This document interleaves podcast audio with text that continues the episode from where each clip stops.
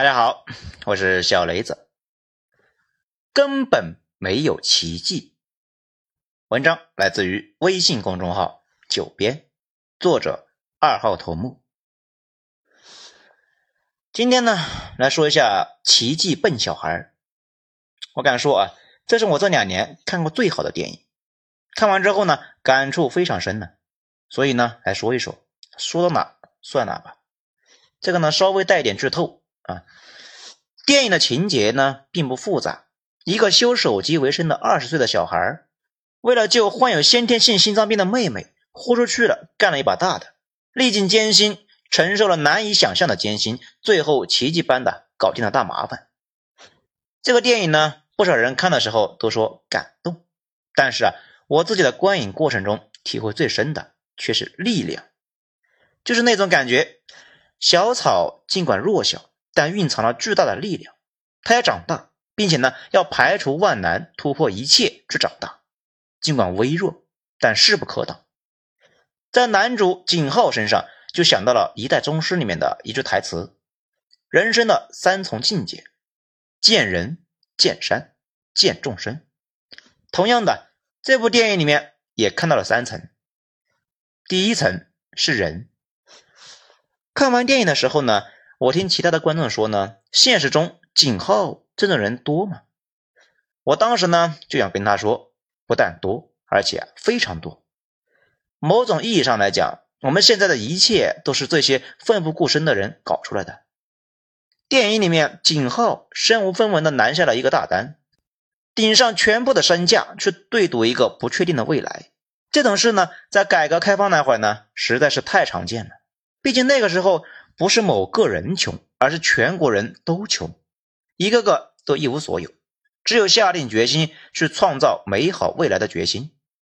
无数小人物呢，从零做起，一点一点的做大，包括呢花了上亿元出去旅行的旅行两口子，他们也是早期卖豆腐发的家。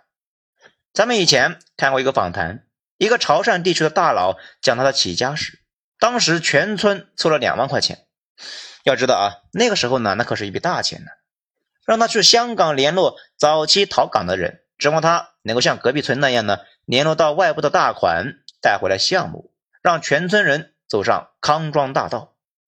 他临走的时候呢，他爹说：“如果把钱弄没了，啥事都没做成，就别回来了。”不过他一到香港呢，就被人骗了个干净了。后来倒是找到了那个要找的人。只是呢，那个人混的也不咋样，在酒吧里面打扫卫生，他呢也跟着从打扫卫生做起，慢慢的攒钱。后来回到中山，做了一家香港企业的代理，越做越大，脑袋别在裤腰带上面，不断的冒险呢，终于把厂子开回了老家。在老家开厂之后呢，事情并没有彻底的改观，他还需要订单呢。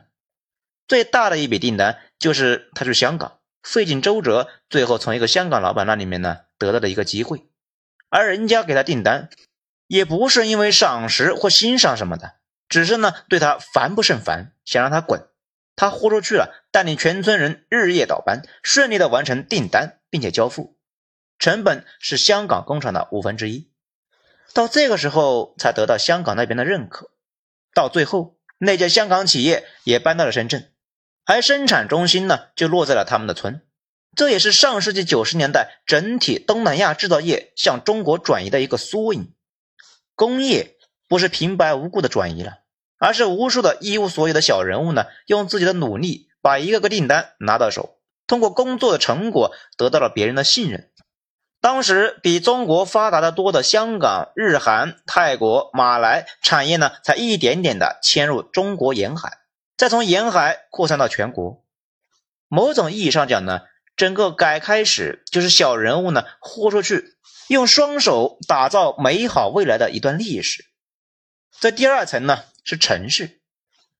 众所周知，自由女神像的花岗岩基座上面镌刻着美国女诗人艾玛·纳沙罗奇的一首脍炙人口的十四行诗。让那些因为渴望呼吸到自由空气而经历长途跋涉、已经疲惫不堪、身无分文的人们，相互依偎着投入我的怀抱，我站在金色的大门口，高举着自由的火炬。如果说在中国有哪句话配得上这段话，那无疑就是深圳。从当初那个小渔村，变成如今可以匹敌世界上任何一个伟大城市的超级经济圈。深圳靠的就是包容和向上，啥样的人啊都可以在那个城市里面找到自己的位置，谁都有机会去实现自己的梦想。那里呢，英雄不问出处，每年都有黑马冲出，每年也有巨星陨落。当然呢，最近几年的深圳呢，早已不是当年的样子。可是它毕竟是一个选项，一个选择，多一个选择永远是好的。大不了你可以不选嘛。如果你是一个一无所有的人，你可以选择在老家一辈子不出门。如果你不甘心做咸鱼，你可以去深圳这样的大城市呢搏一把，搏失败了，大不了回去嘛。还有太多的国家，他们没有深圳这样伟大的城市。太多年轻人本来有才华，想去冒险也没地方去，只能够一辈子待在自己的老家放羊。电影里面，景浩的妹妹呢有先天性的心脏病，需要三十万。如果他不在深圳，他很难那么短的时间联系到上游供货商和下游承接方。如果他不在深圳，他也不大可能有那么短的时间招到他能够支付得起的工人。如果他不在深圳，他也一定不能够那么快买到那么多的趁手的设备。深圳不近人情，让他痛苦，却让他他的努力呢得到了丰厚的回报。电影里面出现了多次的那种对比：深圳高楼大厦和罗网密布的城中村，高大建筑上面悬挂着擦玻璃的蜘蛛人，那种冲击感呢，我当初到北京的时候也体会过多次，导演应该也体会过。所以呢，才能够拍得那么真切。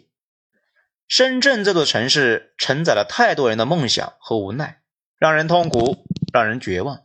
但同时，它大到可以给你一切，只要你配得上。第三层是国家。电影里面呢有个情节，景浩在台风呼啸的大雨里面去求人，求助失败之后呢，绝望无奈的站在瓢泼大雨里面。这个场景。让我第一时间想到的是，在长津湖血液奔袭的敌军的志愿军战士。仔细一想，确实呢有太多的相似点。他们都是二十来岁的孩子，他们都是为了背后的亲人，把自己的一切都搭上。他们都奋不顾身，只为那微弱的希望。